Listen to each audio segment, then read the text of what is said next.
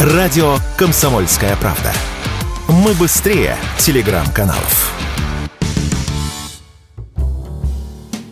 Неравенство между богатыми и бедными россиянами сокращается. К такому выводу пришли в Росстате. Ведомство изучило доходы 10% наиболее обеспеченных жителей России. Их средняя зарплата составила чуть больше 100 тысяч рублей. И 10% россиян с наименьшими зарплатами. Они в среднем получают чуть больше 11 тысяч рублей. В итоге богатые получают примерно в 9 раз больше. При этом в 2021 году разница была более чем в 10 раз. Как рассказали эксперты, это стало возможно за счет изменения финансовой нагрузки на россиян. Об этом радио «Комсомольская правда» рассказал преподаватель Российской академии народного хозяйства и государственной службы при президенте России, экономист Владислав Гинько.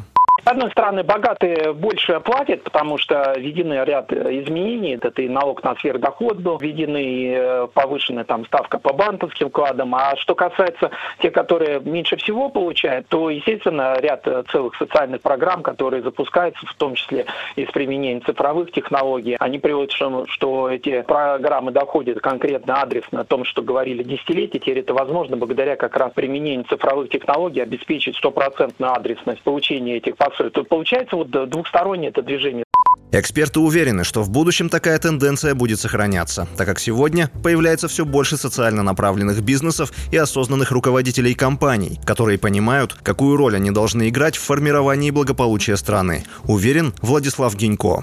Но я ожидаю, что все-таки у нас в стране те люди, которые владеют большими состояниями, они больше будут понимать свою ответственность перед обществом, что они должны больше вкладывать и наряду с государством поддерживать малоимущих, э, то есть оказывать поддержку. Был там Новый год или какие-то другие праздники. Частные компании могут просто за свой счет организовать какие-то подарки пожилым людям, пенсионерам. Для них это возможно, и они должны все больше в своем бюджете выделять вот то, что называется социальная ответственность ответственность бизнес. Новое поколение управленцев, они будут обладать этой большей степени культуры социальной ответственности. При этом на большие зарплаты приходится более четверти денежных доходов страны, в то время как на беднейшую группу около 3%. Это минимальный показатель с 2000 года, что также подтверждает сокращение разрыва между социальными слоями населения. Василий Воронин, Радио «Комсомольская правда».